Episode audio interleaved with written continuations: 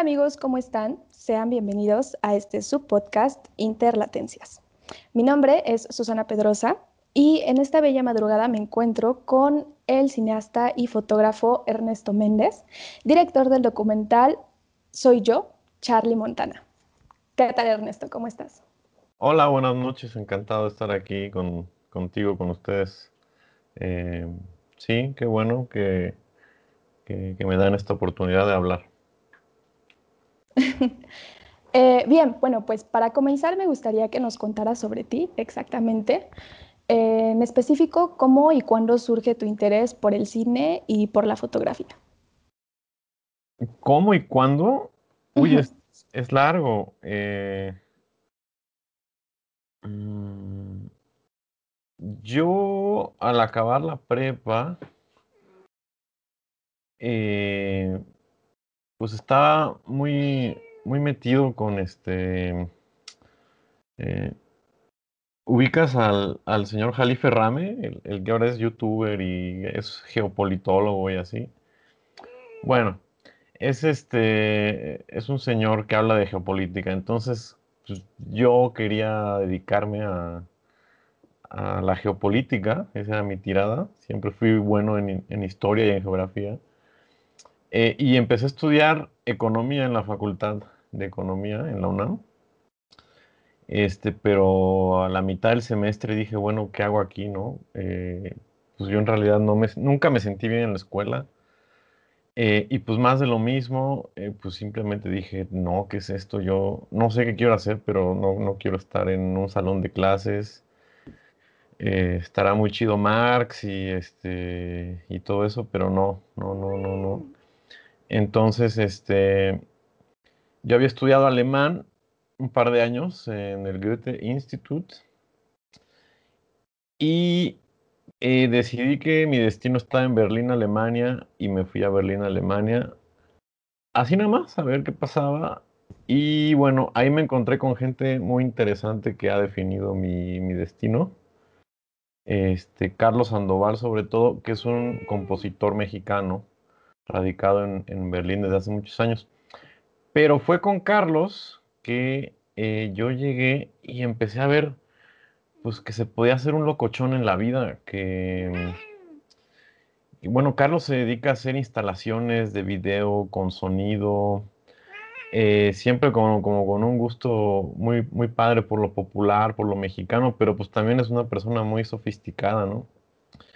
Eh, él, fue, él trabajó años con un compositor llamado Conlon Nancarrow, que fue como eh, bueno, un hombre muy importante en la música mundial del, siglo XX, ¿no?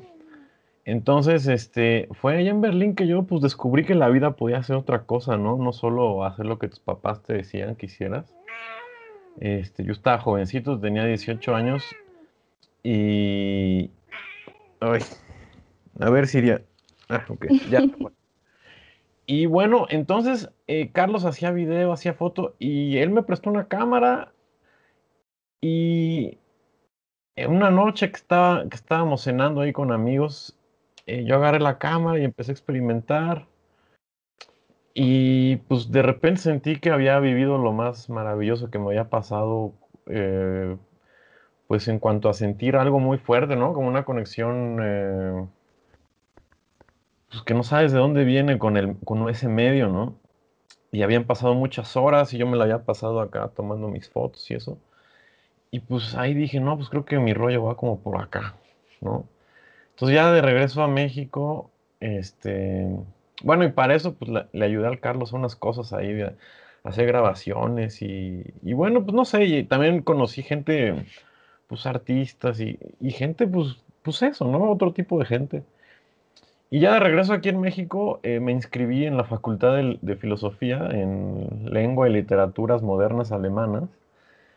Eh, pero pues fue igual más de lo mismo, ¿no? Eh, ya para mí no hacía ningún sentido estar leyendo ahí a los griegos y a los, este, pues todo ese rollo, ¿no? yo quería estar en las calles, ya, ya estaba yo muchísimo más consciente de qué quería y tomé un curso con, en Revista Proceso, antes hacía cursos interesantes con, pues, con gigantes de la talla de Pablo Ortiz Monasterio o el fundador de Luna Cornea, en fin.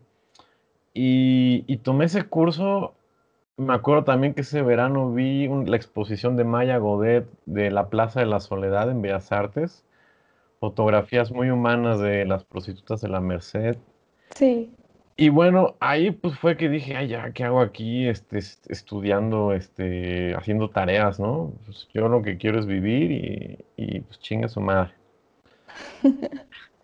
y bueno, pues ya así empecé eh, con la fotografía, dando, topándome con que ya para ese año 2006 ya estaba muy difícil eh, hacer carrera en los medios, ya estaba saturado, además eh, ya, ya era puro empleo pues en muy malas condiciones. Em, y además, pues yo tenía el gran problema de que no era realmente un fotógrafo de prensa, ¿no? No. Mi acercamiento al medio fotográfico, pues no era nada más ir a registrar algo. Pues sí, nunca me gustó seguir lo que mis maestros y mis mayores me decían, pues menos en, en la prensa, ¿no? Que pues tienes que ser como pues cuadradito, ir por la foto que tienes que ir a tomar, ¿no? Entonces, pues eh, tuve un mentor, que es ahora el jefe de la oficina de AP, y me acuerdo que yo, Eduardo Verdugo, y, yo le enseñaba mis, este, mis fotos y se me quedaba viendo como de, bueno, ¿y esto? No, pues la conferencia de prensa del PRI, y él me decía, bueno, pero pues aquí no se ve nada de esto, ¿no? Es otro rollo. Y así conforme fui aprendiendo, pues porque pues igual empecé en ceros, ¿no? Eh, con técnica y todo eso, pues iba viendo que, que pues yo tampoco es que, eh, puta madre, Siria, tampoco es que, tampoco es que, este, pues fuera para allá, ¿no? Entonces, eh, pues poco tiempo después fue que dije, bueno, creo que sí, mi rollo es más como para el cine, para las imágenes en movimiento.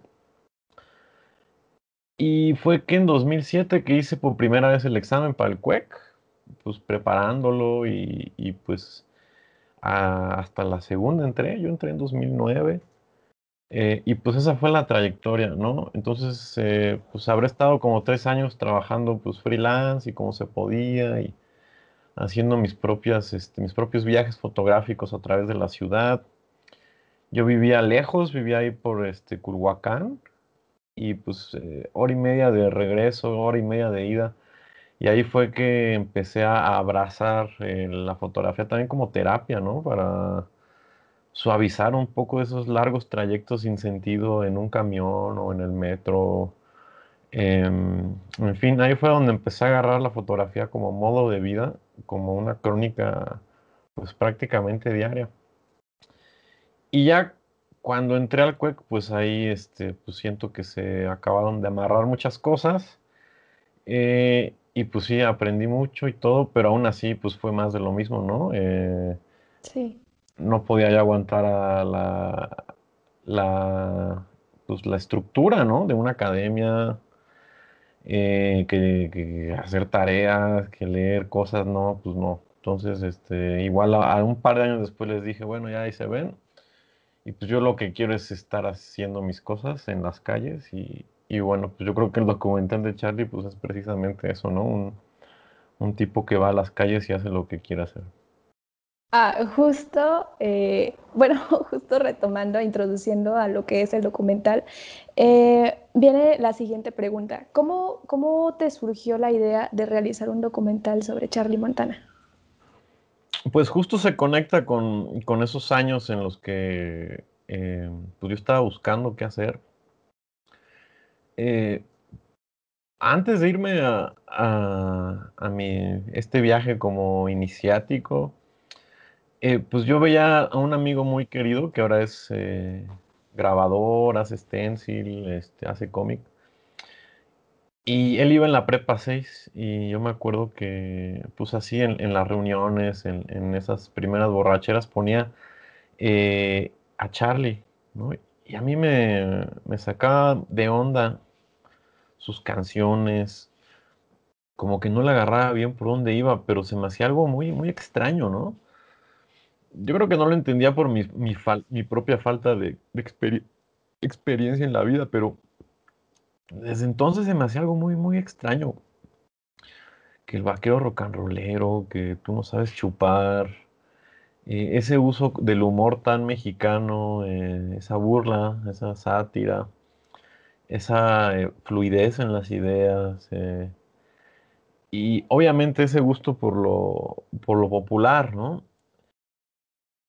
Y fue un par de años después cuando ya estaba yo más metido en la foto que, que, lo volví a escuchar y decía, bueno, ¿qué onda con esto, no? Me acuerdo mucho de una canción que se llama Empanízame la mojarra, que justo salió ese disco en 2006, cuando este, yo empecé en la Facultad de Literatura, de Filosofía. Y, me acuerdo que, pues así, con caguama en mano y pues así en nuestras reuniones, ¿no? De amigos, eh, eh, yo escuchaba eso, ¿no? Y, la cabeza como que, pues, me seguía llamando un montón la atención de qué es eso, ¿no? Un tanto, pues, como qué buen desmadre, ¿no? Qué, qué chistoso, ¿no? O, qué cagado.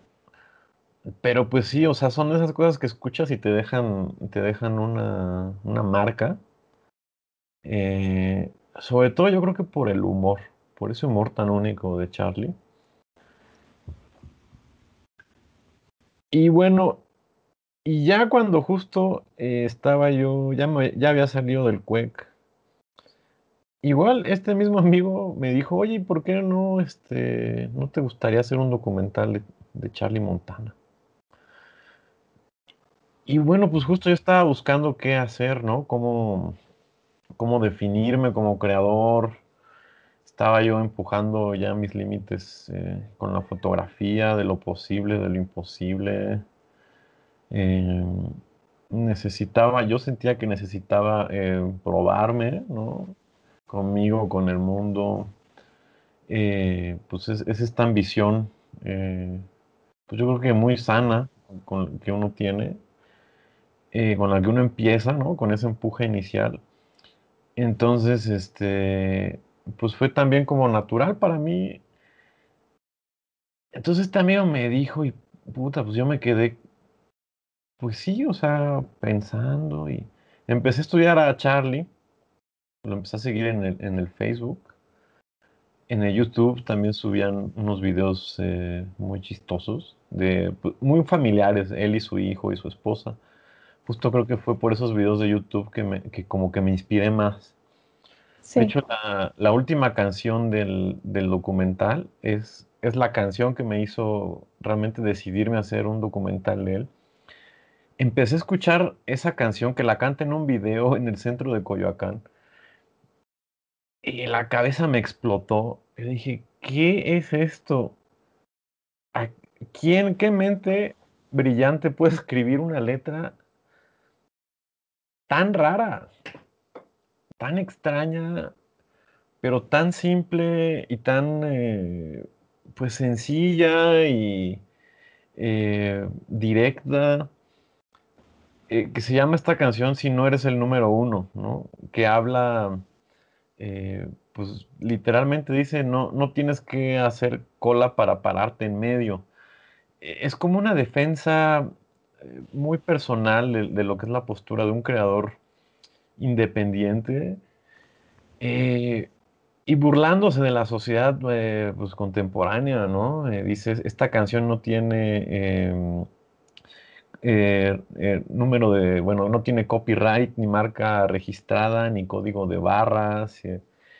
Y bueno, entonces fue, fue viendo eso, esos videos de YouTube y, lo que ponía en Facebook que yo, yo intuí que, que sí se podía hacer algo con él, ¿no? Entonces empecé, yo dije, bueno, pues algún día iré y le plantearé el proyecto. Entonces empecé a, a estudiarlo, pues a leer todo lo que encontraba en internet de él, a escuchar todos sus discos, a ver todos sus eh, videos. Y cuando ya me sentí capaz de, pues, de hablar de él, de su trayectoria, porque evidentemente era un hombre que, pues, le gustaba eh, que la gente supiera qué hacía, ¿no? Pues un hombre vanidoso, evidentemente.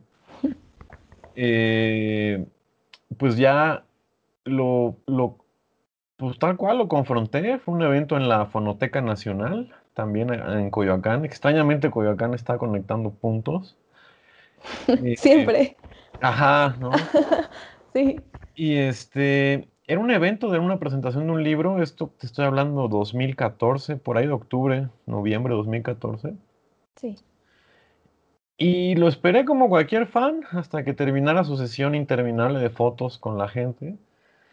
Y le dije, bueno, Charlie, yo lo que quiero es este es hacer un documental, algo bien sencillo, sin presiones externas, yo no tengo dinero, no quiero pedir dinero, y bueno, Charlie luego, luego salió con que ya tenía tres proyectos súper grandes eh, para hacer este dinero, que tal productora, que le iban a bajar tal, tal lana, cerveza, no sé qué. Charlie siempre vivía mucho en, estas eh, eternas posibilidades, ¿no? Eh, entonces yo le dije, mira, pues pues a mí me gustaría verte con más calma y platicarte y pues darte un proyecto escrito y hablarte de, pues, de quién soy y qué quiero hacer. Y pues ya no sé, yo creo que a Charlie se le había acercado infinidad de gente proponiéndole X o Y. Y pues como que no me peló mucho, pero tuve la, buena fortuna de que eh, su hermano Javier, que siempre lo, casi siempre lo acompañaba a las tocadas, eh, me dio su teléfono, entonces pues ahí me tienes, este, chingue, chingue a su hermano, de a ver cuándo me, cuándo me iban a dar una entrevista con Charlie, que yo quería ver a Charlie, que quería plantearle mi proyecto. Y bueno, después de, un ratillo, este, buena onda los dos, ya me dieron mi, entrevista. Y fui a ver a Charlie Anesa, eh, y ahí hablamos un rato en una reunión que él tenía. Y luego este, nos vimos en, ahí en el Tox, en el Tox de Revolución, que le gustaba, le gustaba decir Tox, y, y, bueno, le di un proyecto escrito con las ideas pues generales, ¿no? Que, que ahora que lo pienso, pues fue como se hizo el documental. Eh, el día a día, su vida cotidiana, em, muy totalmente independiente, pues, o sea, pues yo soy mi propia casa productora. Eh, no, por lo mismo, pues este, pues yo tampoco quise pedir lana, ¿no? Para, para hacerlo. No porque tuviera, sino porque como también era un proyecto que se iba haciendo, yo sabía que se iba a hacer como se iba a poder, ¿no? Eh, no sé, iba, iba a estar cabrón este, responderle a alguna institución o algún, en dado caso, ¿no? Porque yo me imagino que de alguna manera hubiera sido hasta fácil vender como la imagen de Charlie, de, sí, pues tenemos a este autor de culto, eh, este, casi desconocido para el mainstream. Lo cual no es cierto, ¿no? El, Charlie con las nuevas generaciones de, rockeros eh, fresitas, pues sí, sí era bien conocido y todo, ¿no? Pero bueno, mi punto es ese, o sea, eh, se pudo haber vendido el proyecto, pero ya no hubiera sido el mismo proyecto, ya hubiera sido otra cosa. Y yo también olía mucho que si, si Charlie eh, empezaba a ver que había pues producción, eh, catering, entrevistas, yo qué sé, lo que conlleva una producción grande y con dinero, pues yo creo que el mismo Charlie no me hubiera dado el, digamos, el, la ejecución, el performance tan natural que, logré, que logramos, ¿no? Que logré captar, ¿no? Si hubiera estado yo ahí eh, con un boomista, un asistente de producción, eh, pues hubiera sido una dinámica bien distinta, ¿no?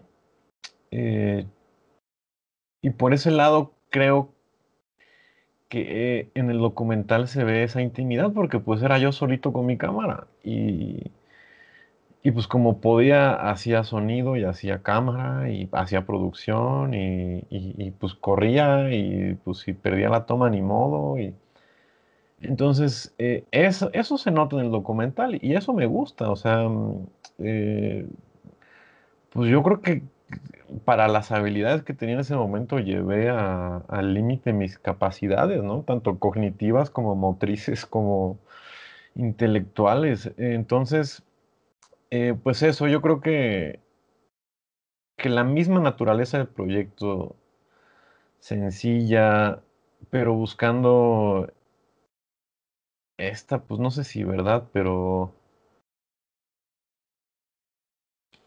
pues esta capa no vista de la personalidad de Charlie, viendo más allá del vaquero rock and rollero y su mito, este, pues no se hubiera podido haber hecho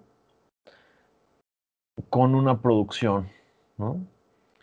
Eh, no sé, como fotógrafo ya tenía mucha experiencia con eso, ¿no? Que la gente eh, dice, ¡ay, ahí viene el fotógrafo! ¿no? Y empiezan así,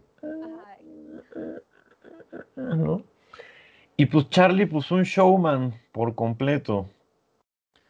Eh, si a veces yo sentía que, actuaba, puta, pues ahora si, si, hubiera traído un equipo de grabación y, y, le hubiéramos pagado así en dólares y este, pues sí hubiera sido otra cosa, ¿no? Realmente hubiera sido otra exploración. No digo que mejor o peor, pero el resultado hubiera sido eh, muy distinto. Y a mí, en lo personal, yo quería hacer algo artesanal, eh, honesto y, y, pues chiquito en ese sentido, ¿no? Eh, casero, digamos. Y creo que, y creo que se siente y, creo que está padre. ¿no? sé si respondí tu pregunta o, me, fui por mil lados. No, no, estuvo muy bien. Eh, bueno, justo también con o sea, con la percepción del personaje, cómo fue la creación del mismo personaje de Charlie, también cómo nos, o sea, nos muestras en sí que Charlie, o sea, se vuelve como una persona más, ¿no? Como todos, ¿no? Que tenemos problemas, que vive su familia, todo. Me llama mucho la atención y la siguiente pregunta es justo, ¿cómo fue que te adentraste en la vida del protagonista del documental? Y si es que te, te costó trabajo para hacerlo, o cómo fue la relación que llevaste con él y con su familia. Eh, sí, sí me costó, porque Charlie. Charlie estaba ciscado. Ya había tenido dos, este. Dos incursiones un tanto erráticas. Eh, una con el cine y otra con la tele comercial. ¿Por qué? Eh, la del cine fue desafortunada. Eh, es un documental de Alejandro Ramírez, también cuequero. Sí. Eh, es un buen documental, tiene un material bellísimo de Charlie. Justo en la etapa en la que Charlie y Cherry se acaban de embarazar y están esperando a Mateo. Eh, y, Charlie se siente como él viene como en esta trayectoria del rockstar que está a punto de fundirse, ¿no? De que ya lleva tantos años como un tren que está así incendiándose en las, ¿no? Las, eh, pues, ¿no? ¿Cómo se llama? El, bueno.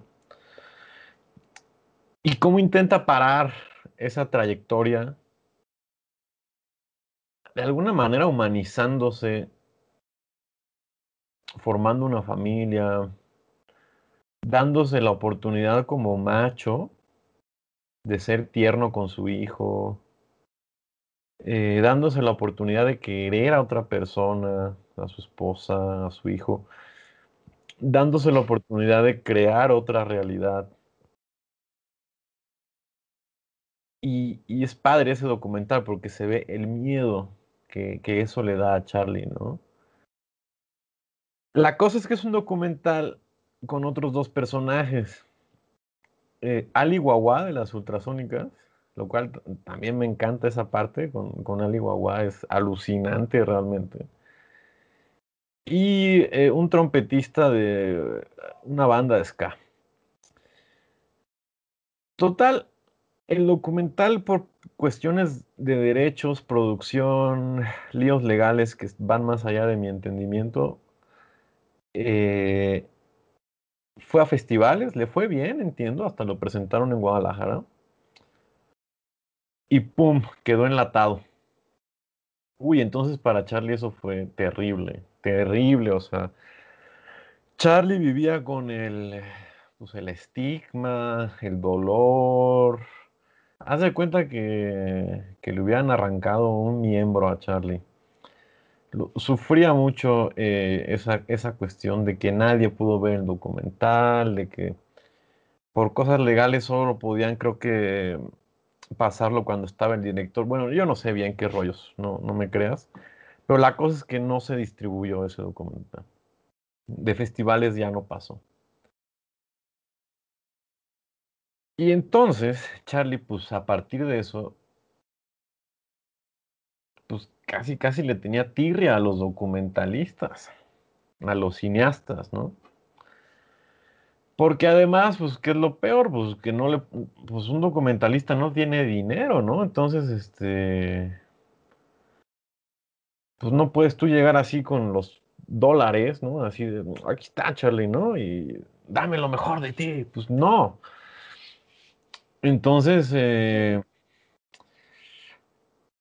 estaba encabronado por esa situación y en algunos momentos yo hasta sentía que Charlie estaba como reviviendo todo eso conmigo.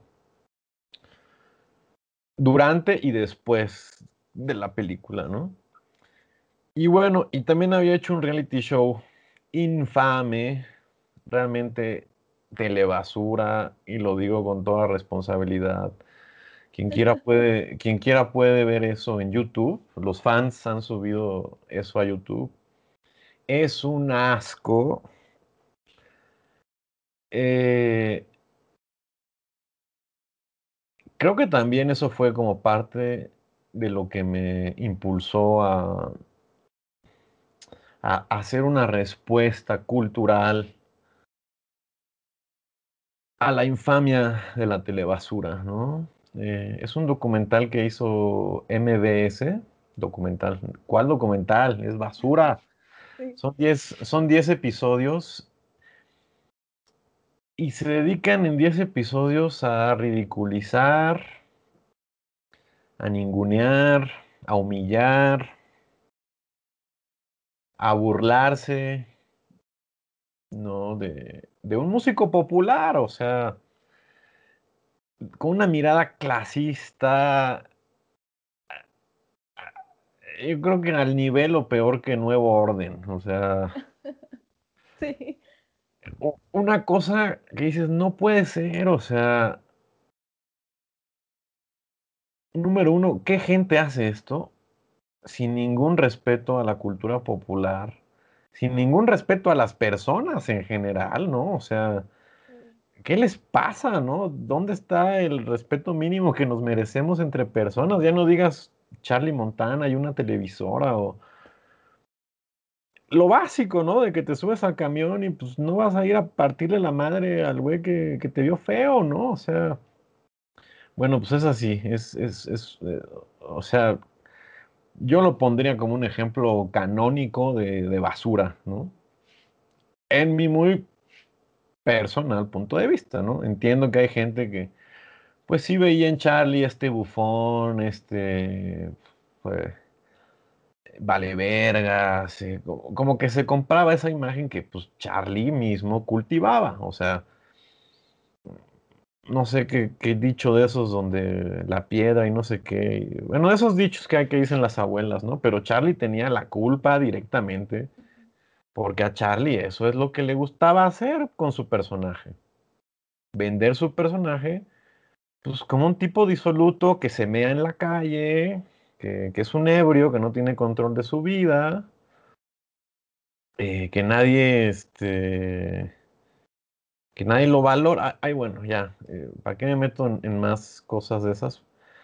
Pero a Charlie le, le, le encantaba jugar, jugar papel, y bueno, pues en reality fue como de, ah, ¿te gusta eso? Pues atáscate, güey, ¿no?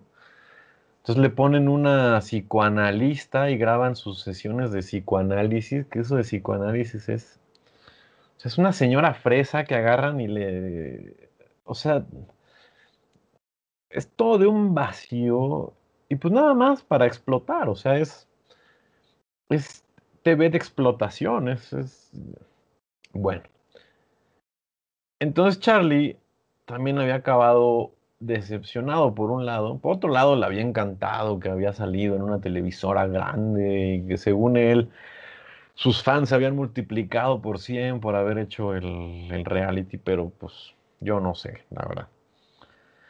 Eh, entonces, eh, pero también había acabado harto porque pues hacer un reality show son tener a, no sé, cuatro camarógrafos encima todo el día, eh, un lavalier conectado todo el tiempo, este, y pues los tratan de la chingada, ¿no? Eh, era como una botarga, o sea, a ver Charlie, haz cosas cagadas, a ver Charlie, eh", ¿no? O sea, cine botarga, ¿no? O sea, a ver, salta, a ver, este, ¿no?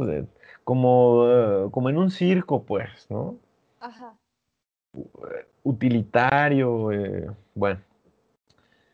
Entonces, pues cuando yo le planteo el proyecto a Charlie, pues me toca, número uno,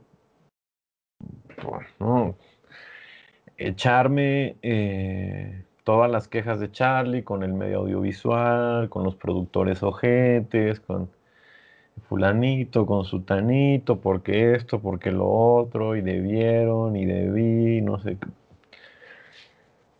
y bueno, pues ahí me tienes diciéndole, pero Charlie, yo soy un artista independiente, yo no tengo productores, todo lo vamos a lidiar directamente tú y yo. Este, mírame, luego ni tengo dinero para la combi, jajaja. Este, pues voy a hacer yo mi camarita. Eh, y bueno, algo, algo que siento que también le gustó fue que le dije, y eventualmente si nos va bien en festivales, pues lo podemos vender a los franceses, ¿no? Entonces, uh, como pues Charlie tenía esas ínfulas de esas pretensiones de, también ser famoso en Europa, en el extranjero, pues como que dijo, bueno, pues este güey, pues chance y pega, ¿no?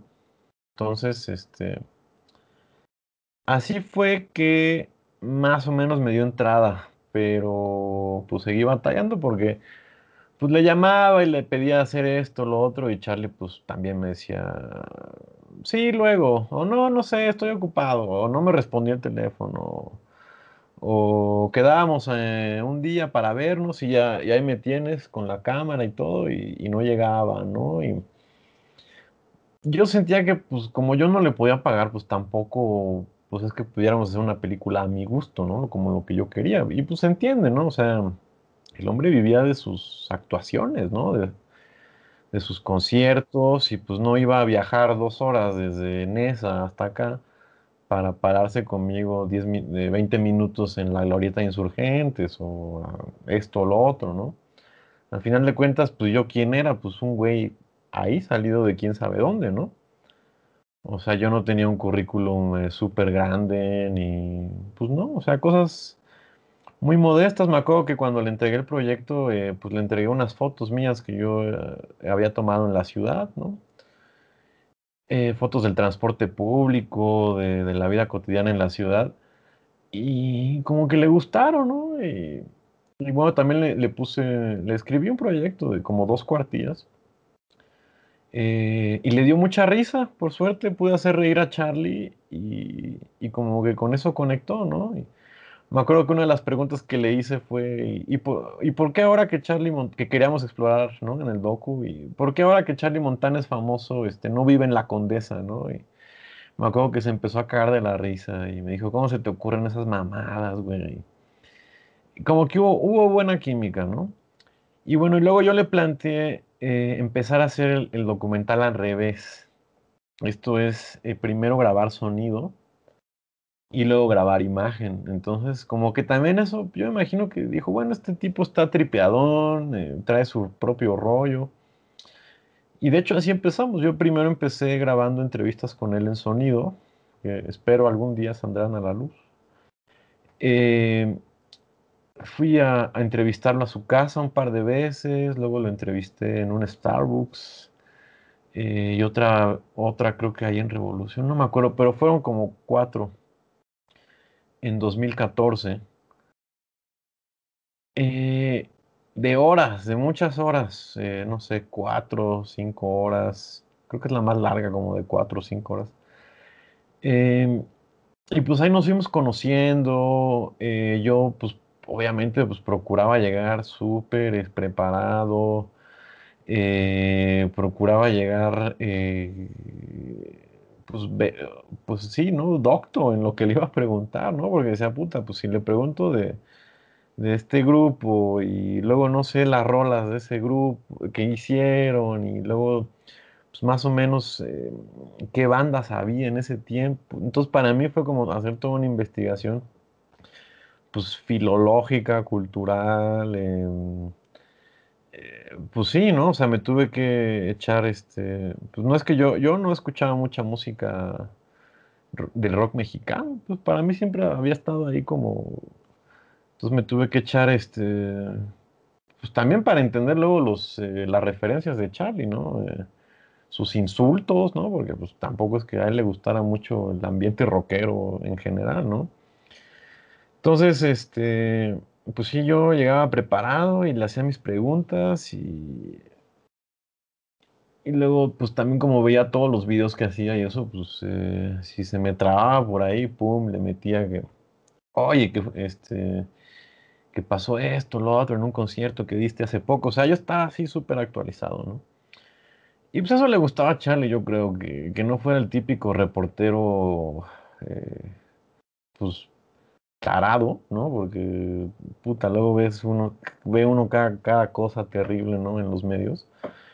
Que llegan con gente y ni saben qué preguntarles, ni conocen qué hacen, ¿no? Y, y, y pues ya, ¿no? La misma gente les responde lo que siempre responde, ¿no? ABC, ABC, ABC, ABC. Eh, y pues yo creo que a Charlie le, le caía bien eso, ¿no? Que, que, que, pues, me preocupaba, me interesaba lo que había sido su vida, su obra. Y, bueno, pues este, eso fue como parte A, ¿no? Y la parte B fue esta que te digo, que le- ya con más confianza le empecé a decir, oye Charlie, pues ¿por qué no hacemos esto, lo otro? Fue casi un año de negativas. Entonces hasta yo había dicho en un punto, bueno, pues creo que esto ya no se va a armar, ¿no? Eh, pero no me daba por vencido, pues ahí le seguía llamando y, bueno. Entonces yo creo que Charlie vio en mi entusiasmo una oportunidad de tener a alguien que le grabara sus conciertos. Eh, porque no tenía quien le grabara así tal cual en video, ¿no? También, eh, bueno, tenía un fotógrafo, pero no tenía quien le grabara en video. Entonces, eh, en 2015, a finales de año, tuve un, concierto en el Lunario del Auditorio Nacional y me llamó y me dijo, oye, pues este, va a estar bien cabrón esto, va a estar bien grande, pues lo cual era importante para Charlie. Tenía ya años sin tocar en el Lunario y fue la última vez que tocó ahí, eh, al menos como, como solista. Y este, y pues le habían puesto invitados para tocar con ellos, iba a estar Rebel Cats, eh, bueno, iba a grande el rollo, ¿no? Y, y- me llamó, y bueno, pues sucede que yo tenía la ocurrencia, ¿no? De hacer el documental en 35 milímetros. Ese fue además una de las cosas que yo le planteé inicialmente a Charlie, ¿no? Yo como fotógrafo lo hacía todo análogo. Y entonces, pues para mí era así como bien obvio hacer este documental en 35.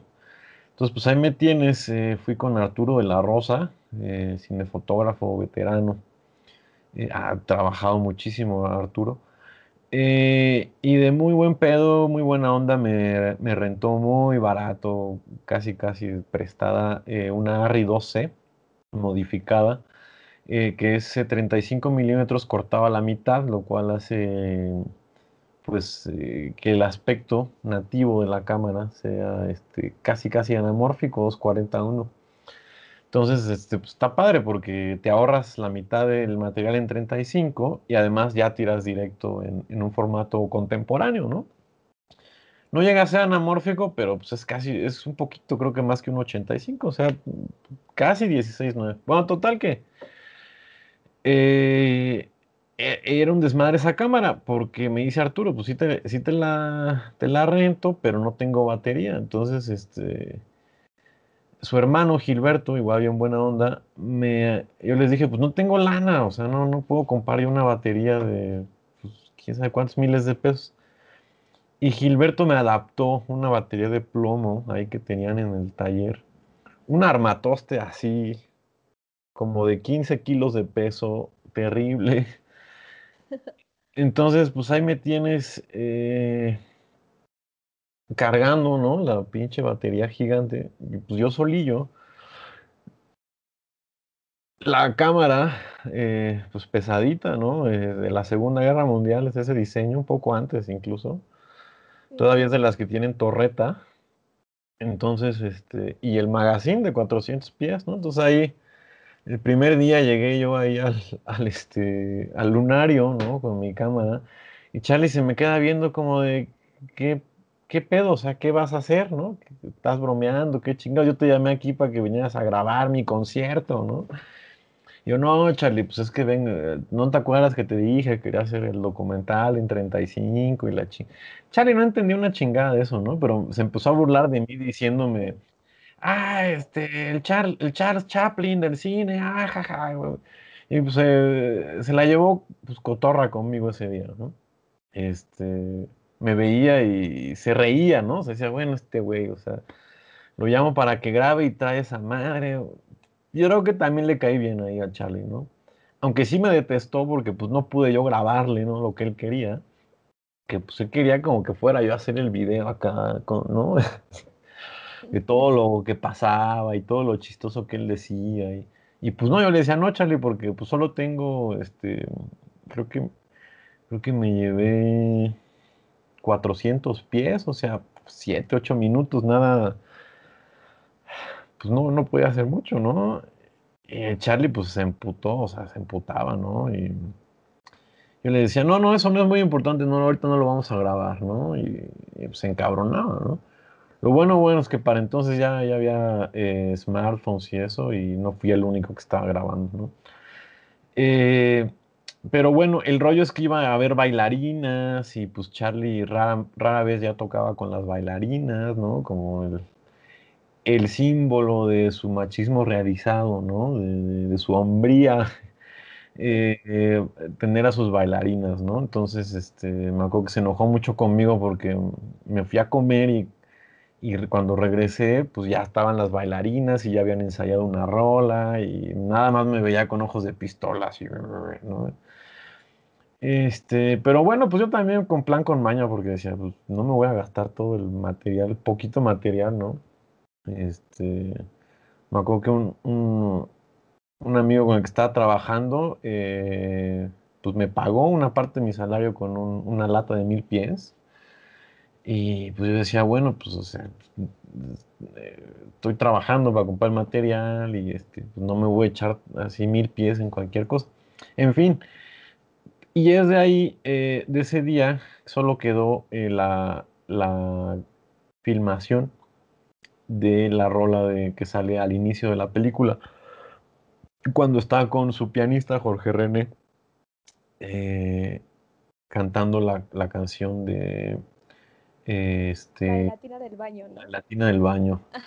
Exactamente. Esa es la, la pieza que quedó ese día.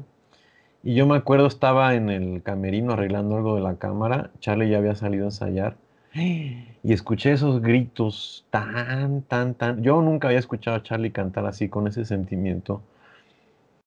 Ah, o sea, cuando Charlie tenía el aire y la técnica, sí daba unos saltos y unas notas. Eh, o sea, no sé si impresionantes, ¿no? Seguro alguien que sepa, pues me dice, güey, pues no. Pero al menos con ese sentimiento, y luego, luego que escuché, dije, esto lo tengo que, esto lo tengo que, que filmar, ¿no? En chinga, entonces, este, pues ahí agarré la batería y le digo a mi amigo, el, Shane, que fue el, el, que me dio la idea del, del documental, Diego Telles, el Shane, este, vente, güey. Y él, él iba haciendo sonido conmigo. Entonces, este, ya que llego con la cámara, Charlie ya, ya me, me dice, ya te había mandado a buscar y no sé qué, y empecemos otra vez, ¿no? Pero fue como ese momento, pues no sé si de lógica o muy obvio, que uno sabe que eso se tiene que grabar y ya. Que, por lo que escuchas y sientes en ese momento, pues sabes que eso, eso es algo que, que es muy importante y, y- que es bien cabrón, ¿no? Y, y que debe de ser eh, registrado. No sé si era la intuición eh, nata o, desarrollada, no sé. Pero bueno, eh, y pues justo esa canción pues quedó bien, o sea, creo que fue una buena ejecución tanto de Charlie como del pianista y, y justo Charlie eh, lo estaba haciendo más como un palomazo, entonces estaba relajado, eh, aunque había mucha tensión en el ambiente, pero, pero bueno, y, el pianista pues un loquillo, el Jorge René, este, también estaba muy, muy suelto. Entonces, este, a mí es de las cosas que más me gustan de la película y por eso también dejé, también por Charlie, porque Charlie, este, él sabía que, que había sido especial ese momento. Entonces, él me acuerdo que la única cosa que me pidió el montaje fue que, que pusiera esa canción. Y pues para mí era obvio, ¿no? Que tenía que estar esa canción. Eh, la cosa es que, pues eso, ¿no? Vi que la fascinación que tenía Charlie, la fascinación que tenía yo y cómo servía también como de, de- entrada al mundo de Charlie, que se cantara esa canción al inicio. Este, y luego, pues, hacía sentido con la otra secuencia que tengo ahí en el tianguis de el Salado, creo, no, no es el Salado. Bueno, el tianguis este que está ahí cerca de la Zaragoza. Entonces, este, pues eso, entonces por eso decidí dejarla toda, que son este, son como cinco minutos, ¿no? De, de Charlie cantando ahí, este, Sobre la tina de baño. en la tina del baño. Sí, está buenísima la canción. Oye, ¿y tú crees que, por ejemplo, esta representación del personaje multiforme que decide, o sea, por vanidad, de repente representarse de tal forma ante, por ejemplo, como tú nos decías, ¿no? En las televisoras y ser un personaje totalmente distinto para con sus familiares y incluso contigo, ¿no? Con los tratos. ¿Tú crees que se vio reflejado completamente en la realización del mismo documental? ¿Te quedaste satisfecho con, con ello? Pues mira, yo al final pude hacer lo que realmente mejor pude con el material que ya había, porque en algún momento tienes que acotar y decir hasta aquí y no más, o me voy a volver loco. Mm. Entonces, eh, yo que más hubiera querido haber tenido más escenas cotidianas. Yo quería una secuencia de, de ellos cocinando, por ejemplo. Eh, siempre quise filmar a Charlie cuando se despierta en la mañana, ¿no? Eh, no sé, yo, yo así soy. eh, me dan un poquito, pum, pues quiero más, ¿no? Me dan otro poquito más, pum, pum, pues quiero dos más. Sí. Como ir estirando, ¿no? Entonces, eh, yo les planteé hacer eso, le, le planteé eso a Charlie, a Jessica, y pues Jessica siempre muy linda conmigo, pero entre que era muy difícil siempre coordinarse con Charlie y que era muy celoso de su vida privada, pues eh, esto fue lo, lo más que, que- llegué a hacer, ¿no? Yo tampoco quería ser molesto o pedirle favores extra a Charlie. También no quería pasar ciertas, eh, ciertas fronteras, ¿no? Yo sabía que hacer algo así va a ser como algo extra, ¿no? Y, y bueno, pues es complicado, uno se mueve en, en muchos, eh, en, en muchos eh, aguas al mismo tiempo, ¿no? Eh, igual en la edición, o sea, yo realmente puedo estar contento de que le di a ese documental todo lo que pude, lo que me dio el cerebro, lo que me dio el corazón, lo que me dio el estómago, lo que me dio el sueño, el insomnio. Eh, fueron años muy duros editando el documental, viendo el material, viendo qué pegaba con qué, por qué esto sí, por qué esto no. Eh, consultando con mi gente cercana y no cercana, ¿no? O sea, llegó un punto en el que casi casi agarraba gente en la calle, así de, ¿quieres ver mi documental de Charlie Montana y decirme qué te parece? porque me sentía a veces muy perdido, o a veces sentía que estaba trabajando esta línea narrativa y no quedaba, y no, no, no se sostenía. Eh, mis amigos cercanos, eh, pues obviamente fueron mi, mi, pilar principal, ¿no? Ellos no solo me aguantaban emocionalmente, porque es lo cansado que es editar un, un largometraje de este tipo, donde no tienes norte, ni sur, ni este, ni oeste.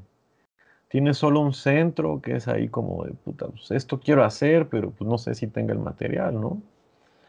O luego pues te encuentras con estas frustraciones, como por ejemplo lo de la marcha gay, cuando yo llegué a mi casa y vi que todo el sonido estaba reventado. Puta, pues me quería tirar por la ventana, ¿no? Entonces, pues fue como un proceso de diálogo conmigo mismo, con el cine. Eh, esa secuencia muchas veces yo la quería quitar, ¿no? Hasta que pues me convencí que era una secuencia muy fuerte y que en realidad lo menos importante ahí era el sonido, ¿no? Que, lo que sucedía alrededor sobrebasaba de tal manera eh, lo básico que es el sonido a veces, la claridad, sino que era parte del mismo caos, ¿no? De esta pérdida que Charlie tenía, ¿no? Eh, de este laberinto que recorre, de, de esta transformación de identidades, porque eh, pues Charlie pierde su identidad, yo creo, en esa secuencia, ¿no? Pasa a ser una persona más, ¿no? Ya no es un tipo estrafalario con el glam. Eh.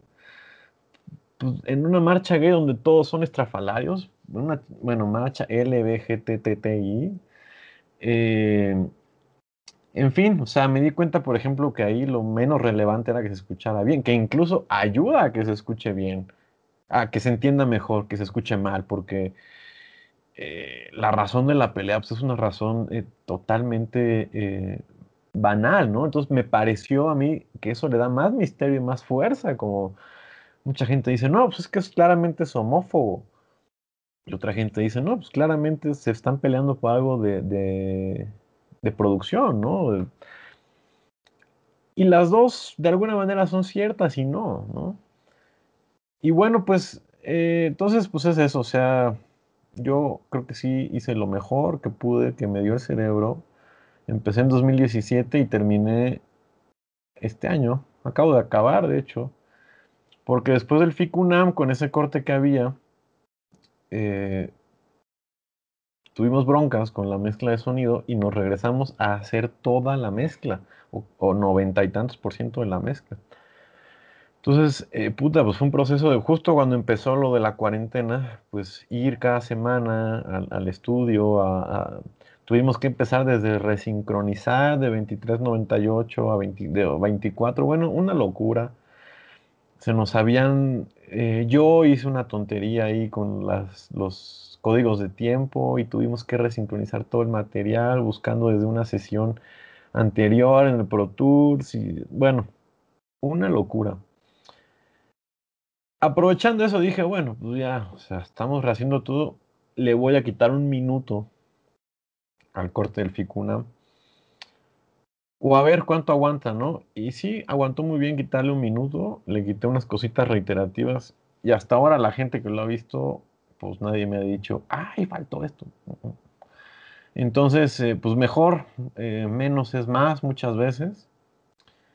Y, bueno, pues en mí no quedó, pero sí, sí me hubiera gustado eh, a veces tener más parsimonia, más planeación, pero pues es que haciendo un documental de este tipo nunca sabes, ¿no? O sea, es eh, agarras lo que se puede lo que no se puede, pues no se puede, ¿no? Pero en cuanto a la edición, pues sí estoy muy satisfecho de que realmente quedó lo más que pude y hasta creo que me excedí, creo que estuve regodeándome un poco demasiado, pero bueno, este eso quedó. ¿Esa era tu pregunta? sí, eh, bueno, justo viene ligada con la siguiente. Eh, la duda es si hubo alguna dificultad en sí que eh, propiciara algún cambio en la idea principal del documental, también como lo mencionabas, la línea narrativa de, de la historia. Pues mira, es que realmente nunca hubo una línea narrativa de la historia. O sea, no es que a mí se me haya ocurrido pues secuencia 1, Charlie está en el estudio. Secuencia 2, Charlie está en esa. Secuencia 3, esto. Secuencia 4, clase de piano. Pues no. Entonces la única idea narrativa era hacer algo de vida cotidiana. algo común, algo corriente. A mí la idea de Charlie en la comida corrida me fascinaba. La idea de que el tío, o sea, yo, yo realmente también quería burlarme un poco de, de, de tanta seriedad con la que se toma el hacer cine en México. Siento que es muy serio. Hay poco chacoteo.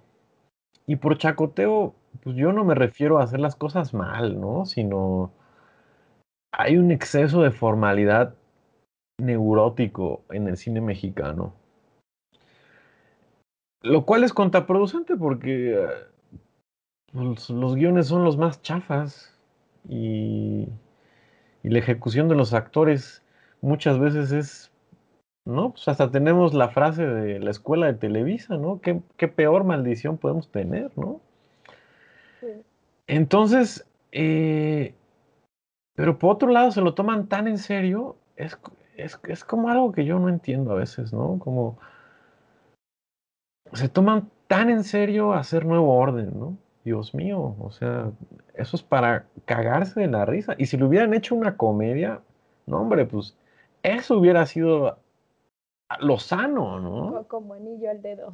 Exactamente, Sí. exacto, exacto, pero no. Uy, todo así súper, este, solemne y la música y el montaje y los encuadres y la técnica. Ay, Dios mío. Entonces, eh, pues yo quería darle un poco la vuelta a eso y, y hacer un- cine de disfrute, ¿no? Yo la verdad, más allá del estrés, pues disfruté muchísimo grabar el documental. Me sentía tan bien conmigo mismo cada, después de cada día de rodaje, ¿no?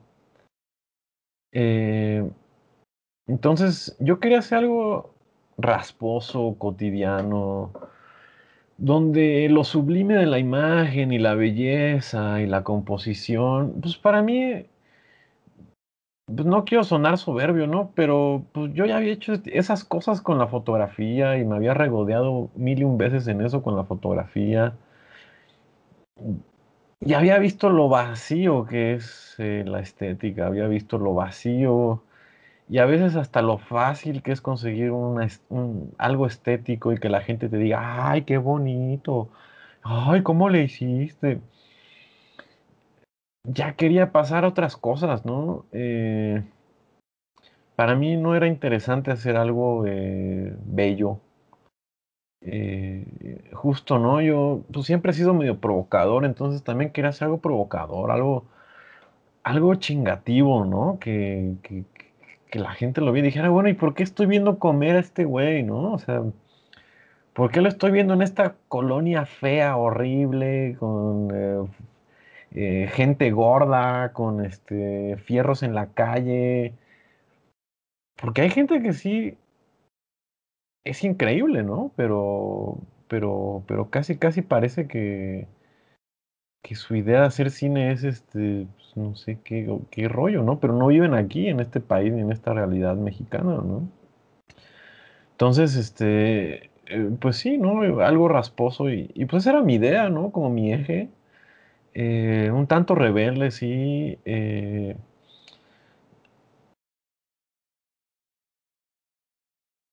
yo grababa todo lo que podía en cada sesión porque pues también decía, bueno, o sea, sí está chido este,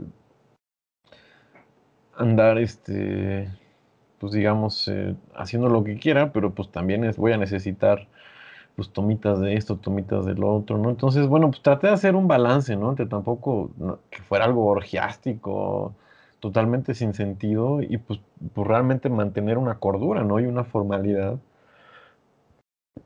que pues todo eso lo aprendí en la escuela de cine, ¿no? Y haciendo los ejercicios con mis compañeros de generación y, y pues, eh, pues llevando clases nefastas, ¿no? Eh, pero bueno, pues al final, al final de cuenta también es parte de, mí, ¿no? Y, pues fue hacer ese diálogo interno de, de pues, también controlar un poco al, al chamaco, ¿no? Que todos, al chamaco desmadroso y caótico que todos llevamos adentro, ¿no?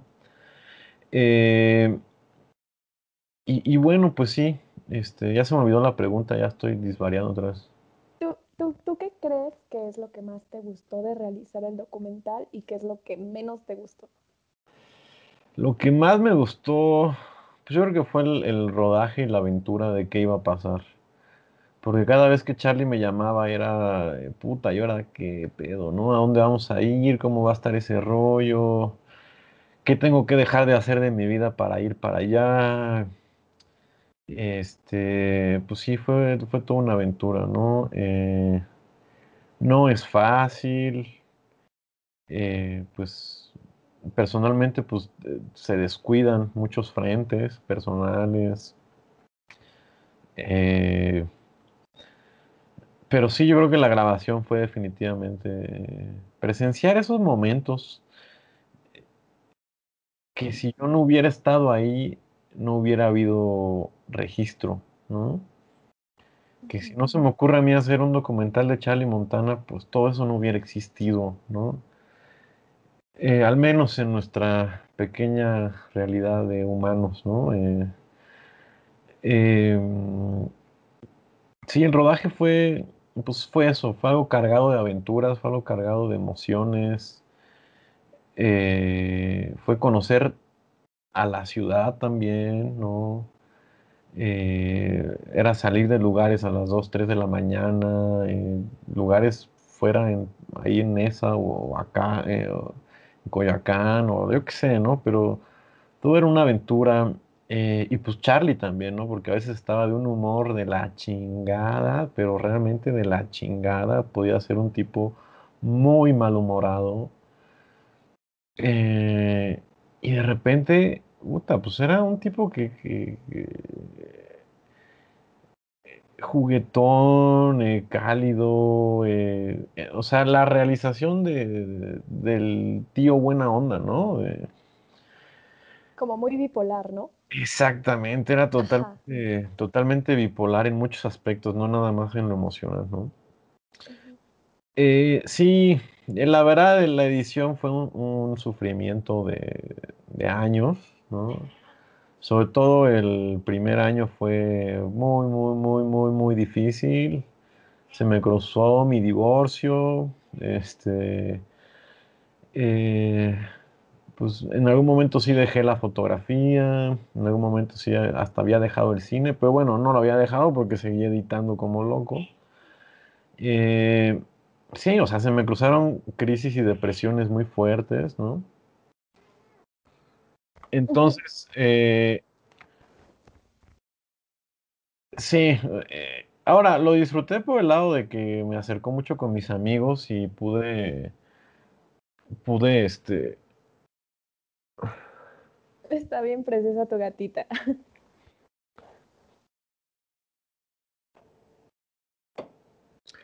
Pude eh, acercarme mucho con mis amigos, ¿no? Y ellos me daban mucha razón, mucho entendimiento, mucha claridad, eh, mucho pues, soporte, ¿no? Porque pues sí llegué a estar en estados emocionales y psíquicos no, no muy bien.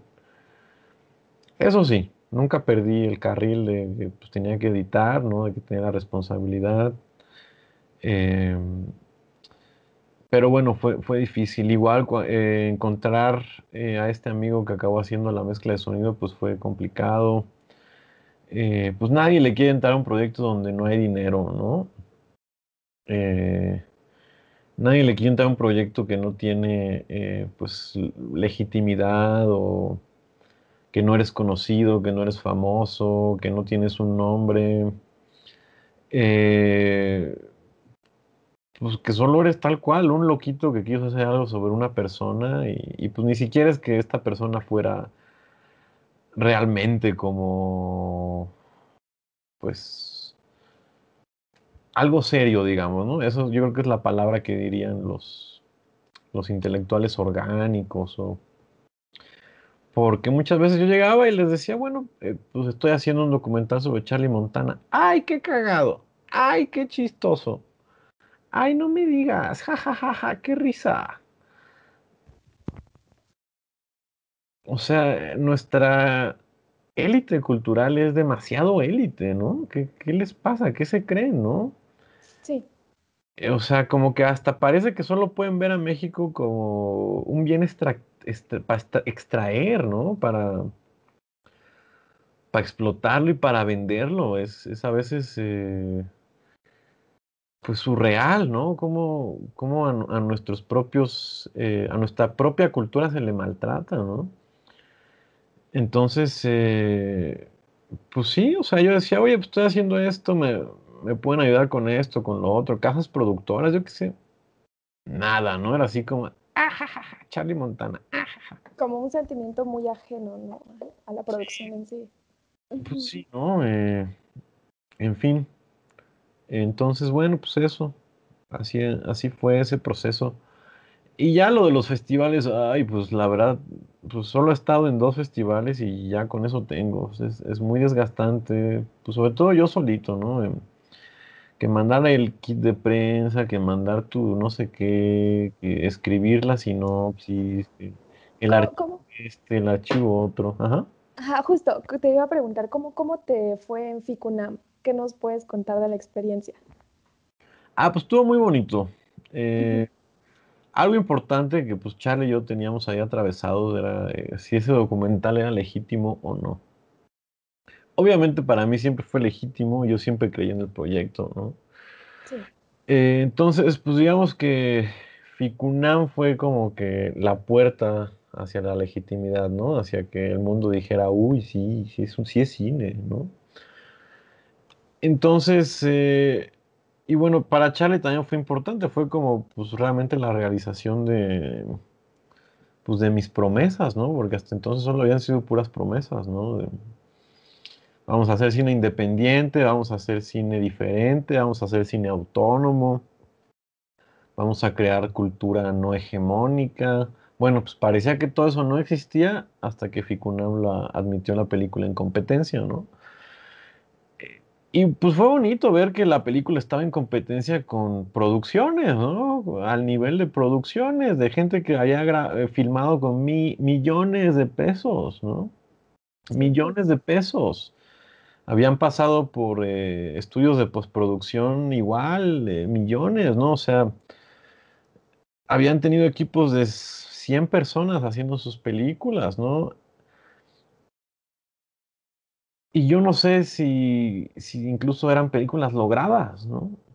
Pues la mitad pues, eran como películas de industria.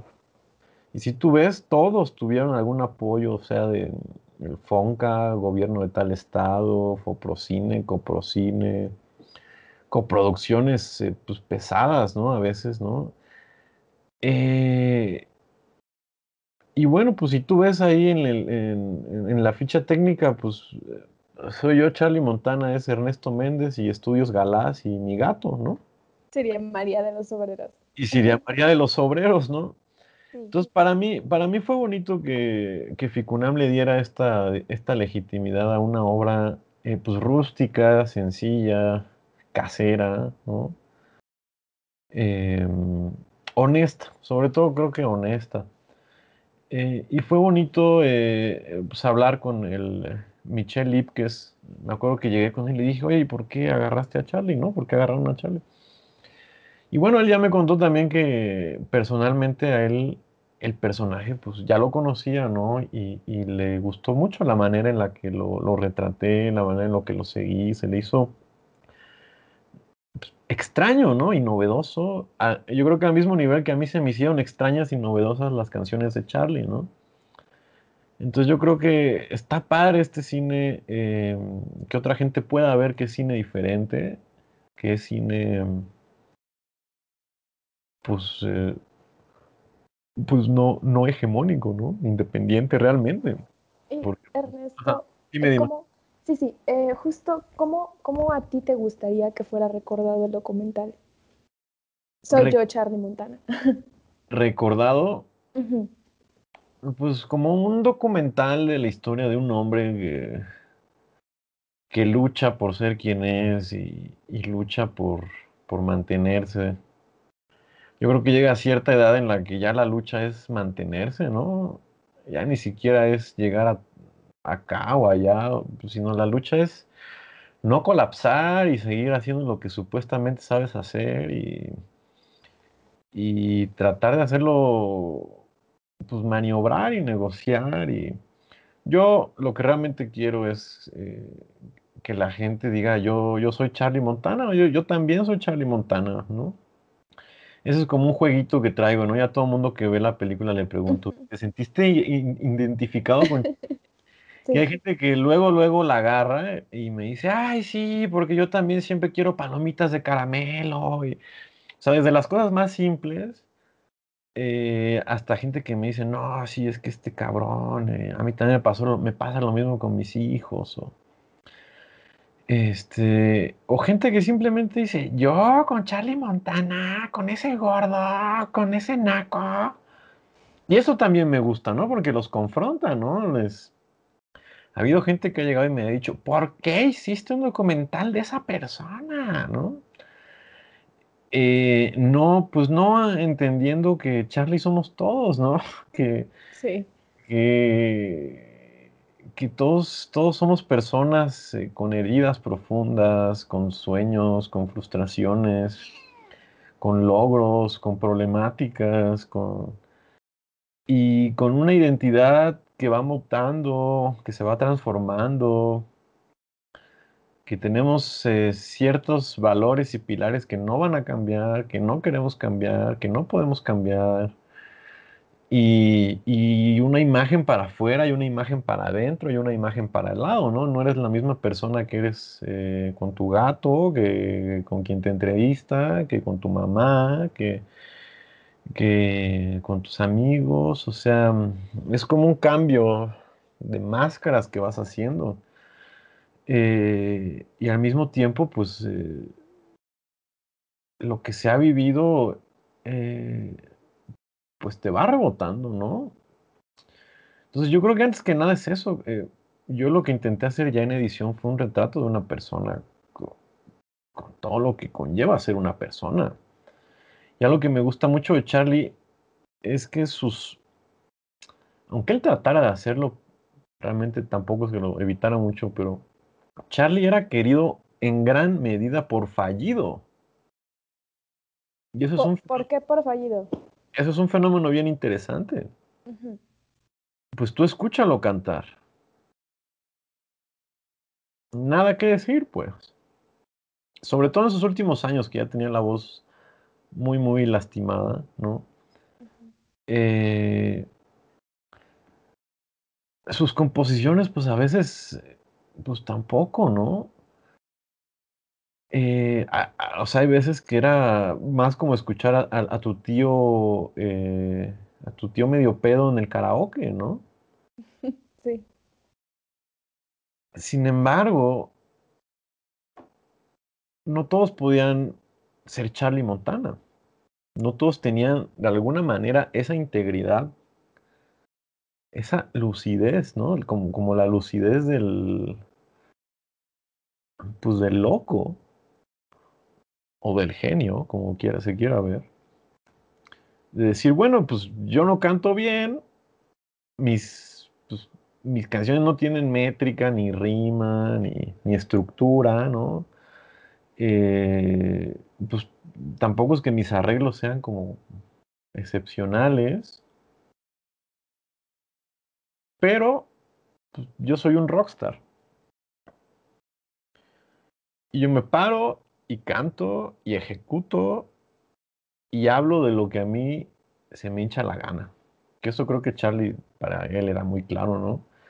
Él tenía sus temas y a otro no le interesaba, ¿no? No le interesaba la, pues, justicia social o eh, los excesos folclóricos de muchas bandas. O...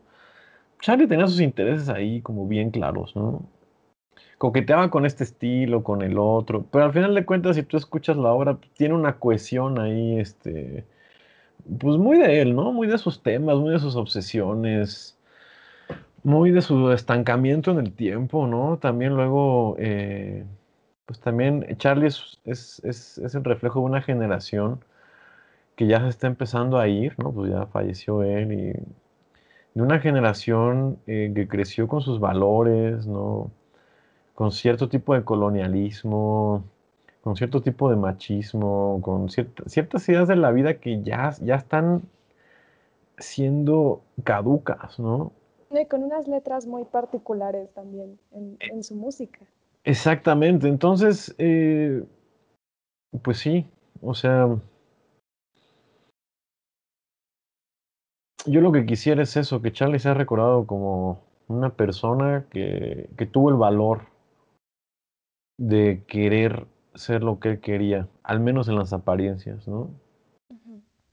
Eh, y pues eso, o sea, que digas, eh, uh, hacer la gran obra cinematográfica o entrar en la memoria colectiva, no sé. Sí.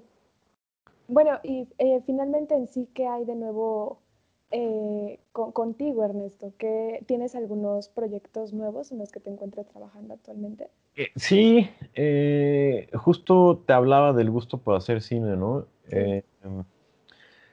yo tengo una admiración muy fuerte por un cineasta cubano que se llama Jorge Molina. Él es un cineasta actor, eh, fue profesor también de, la Escuela de San Antonio, eh, y su cine es totalmente, para mí es totalmente revolucionario, porque es un cine libre, muy personal, muy cubano. Eso me encanta. El tipo no tiene pretensiones de salir, de hacer cine para festivales o o de hacer estos rollos eh, porno miserables, de, uh, Latinoamérica es una mierda, y, eh, para que los eh, blancos se sientan, ay, muy bien, ¿no?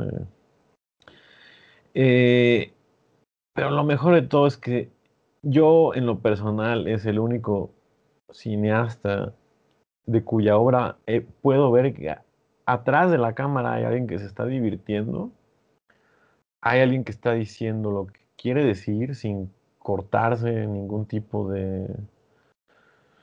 Eh, sin censurarse, ¿no? Él es pornógrafo, eh, es erotómano, ¿no? Le encantan eh, las mujeres y pues, si tiene también que sacar unos penes ahí, pues no hay ningún problema, o sea, y muy cubano, muy regional. Y yo creo que ahora que estamos en este proceso de desglobalización que dicen, pues hay que valorar nuestros cines locales, ¿no? Eh, y yo creo que si la gente conecta, va a conectar si son chinos o son húngaros o son paraguayos, ¿no? O sea, la gente es la gente, como dice el dicho aquí en China, ¿no? Entonces yo lo que quiero hacer es un documental eh, ficción. Quiero ahora experimentar un poco con con los monólogos como si fuera un poco teatro, con, el cine directo, ¿no? Muy directo. Eh, quisiera hacer una, especie, unas especies de monólogos con, él. Y bueno, ya estamos en pláticas. y, si, este, si el COVID quiere, pues ya estaré el año que viene allá en Habana, al menos en reuniones de producción, con él y pues otra vez este, pues yo estoy haciendo todo solito con mis medios. Eh, me fui a trabajar a Estados Unidos en el verano a una fábrica de cerezas y bueno pues ahí, ahí conseguí un dinerito que pues va a ir para, para el documental y bueno pues con lo que puedo ganar de, cineasta independiente pues también ahí, ahí estaré autofinanciando mi proyecto. ¿Hay alguna eh, obra de Jorge Molina que nos, que nos recomiendes? Yo creo que la... ¿Alguna favorita? Sí. La universal, que es muy accesible y sintetiza muy bien, es su único largometraje. Lo malo es que está en muy mala resolución. Está, está online, pero está, no sé, como a 150 líneas o 200. sí. ni, a, ni, a, VHS llega, ¿no? Ajá. Pero se llama Fero, Feroz. Feroz, pero con doble o triple Z. Molinas Molinas con apóstrofe. Ajá. Feroz. Y yo cuando, cuando vi esa película me explotó la cabeza. ¿Por qué? ¿Por qué? Me explotó la cabeza de lo surreal, de lo juguetón.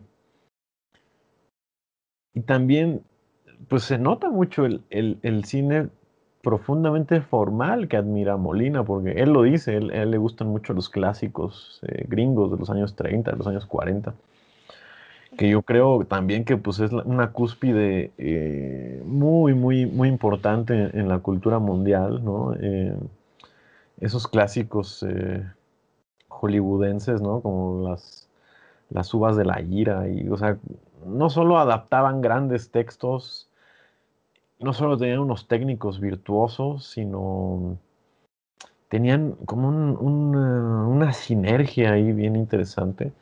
Y ya llegó el macartismo y aplastó a todo, ¿no? Porque pues da, da, la curiosidad de que la mitad de todos esos grandes técnicos pues eran o comunistas o rojillos o, o simplemente libertarios, o, ¿no? Entonces, bueno, se acaba la gran época de oro de Hollywood con el macartismo. Pero pero bueno, Molina es como un gran admirador de esa, de esa etapa hollywoodense y se nota, ¿no? Se nota. Mira, a lo mejor él lo hace con la cámara chafita, este, con animaciones que pues, nos pueden dar risa, ¿no? Porque Molina no tiene tiempo, Molina tiene que hacer el siguiente Molina, ¿no?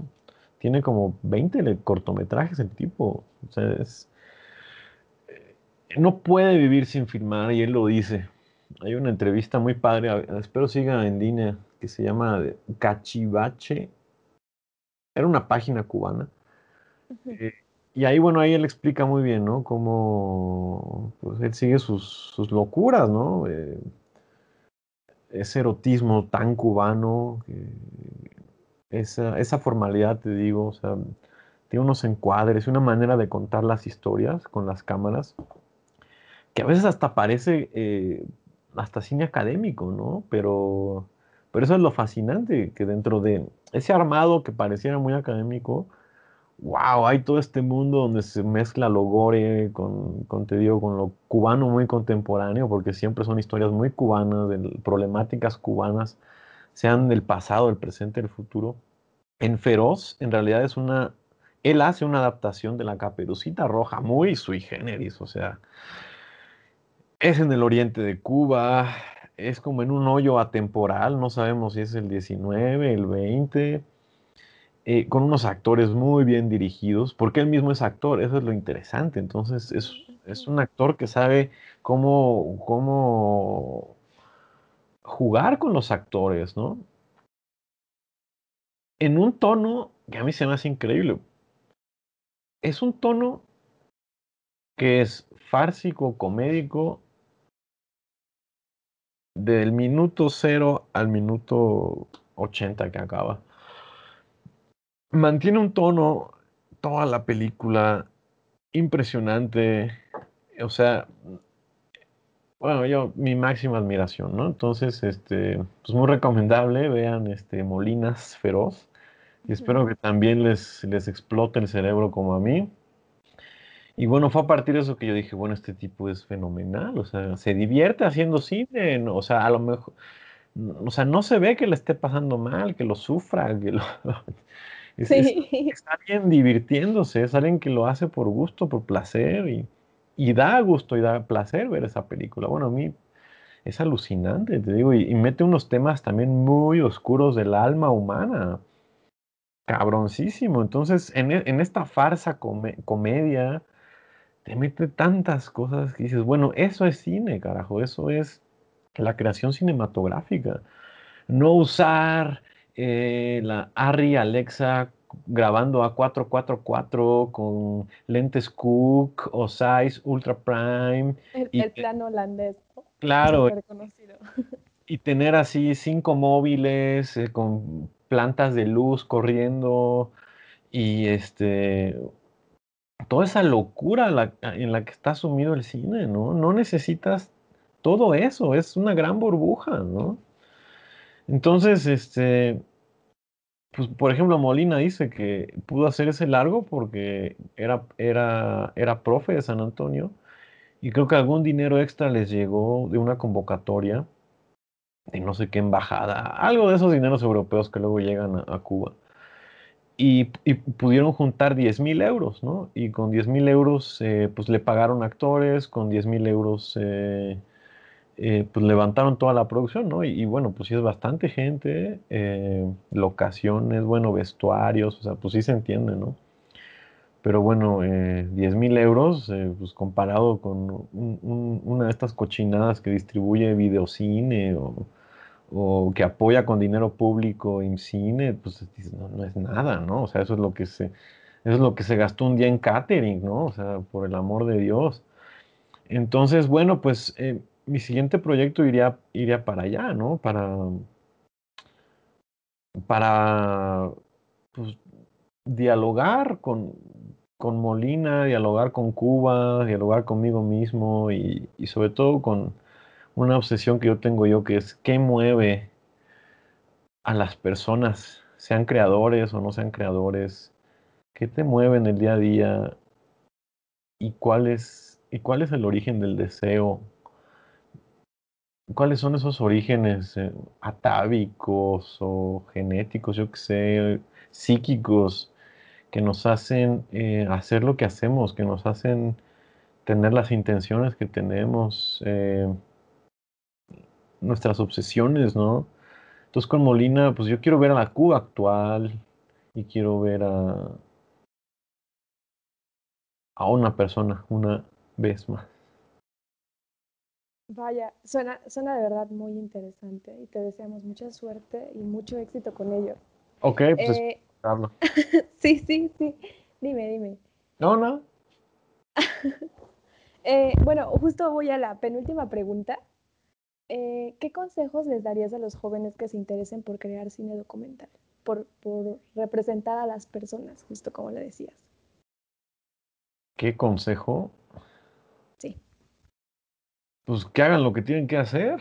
Eh, yo creo que todos saben qué tienen que hacer, nada más que pues, todos tenemos tantos filtros delante de nosotros y, y qué va a pasar y qué van a decir y, y no, pues me da miedo y la chingada. Pues ah, simplemente eh, que vivan lo que, lo que sienten que deben de hacer. Digo, no a lo pendejo, pues, ¿no? Pero uno sabe qué tiene que hacer, ¿no? Hay gente que, no sé, yo lo veo diario, ¿no? Gente que vive frustrada, infeliz. Bueno, pues, güey, pues hazlo, ¿no? Y pues ser responsable, o sea, eso sería como la, la parte dos, ¿no? Es haz lo que tienes que hacer, que tú sabes qué chingados es, pero ser responsable. no dejes el tiradero ahí nada más. Es todo, o sea, no veo qué otra cosa tengas que hacer, ¿no? O sea, para hacer cine hay mil maneras. Realmente hay mil maneras, ¿no? Y la única manera que yo no creo que sea válida es este echarse a llorar y a decir que no puedes filmar, ¿no? Para mí eso es pues totalmente chafa y vacío, ¿no? Se puede filmar. Nada más pues hay que ser responsables. Finalmente, eh, ¿dónde podemos entonces encontrarte para darle seguimiento a tus trabajos? Uh, nada más en el Instagram, que es Fototeca E. Méndez. Fototeca E. Méndez. Eh, y ya, es mi única red social. Por ahí tengo un Flickr, que es más mi archivo eh, ya casi no estoy subiendo nada porque no tengo tiempo, pero bueno, es, es mi archivo eh, en esta página que ya está olvidada, ya nadie sabe qué es Flickr, es como un dinosaurio que está a punto de morir. Pero bueno, si ponen Flickr con, con CK, Flickr y R al final, pues ahí sale mi gran archivo eh, de foto fija. Eh, pues digo que es grande porque pues sí es grande. entonces, este, pues ahí pueden ver lo que he hecho. Pero normalmente con lo del el Charlie y eso, que por ejemplo mañana lo van a pasar en la octava TV. Eh, y lo van a repetir el lunes. Eh, eso lo estoy, lo estoy poniendo en el Instagram. Y bueno, y va a estar también en Filming Latino desde mañana hasta... Ay, déjame ver si ya está porque... Creo que es hasta las 7 de la noche que lo abren. Déjame ver. Ay, güey. Déjame ver.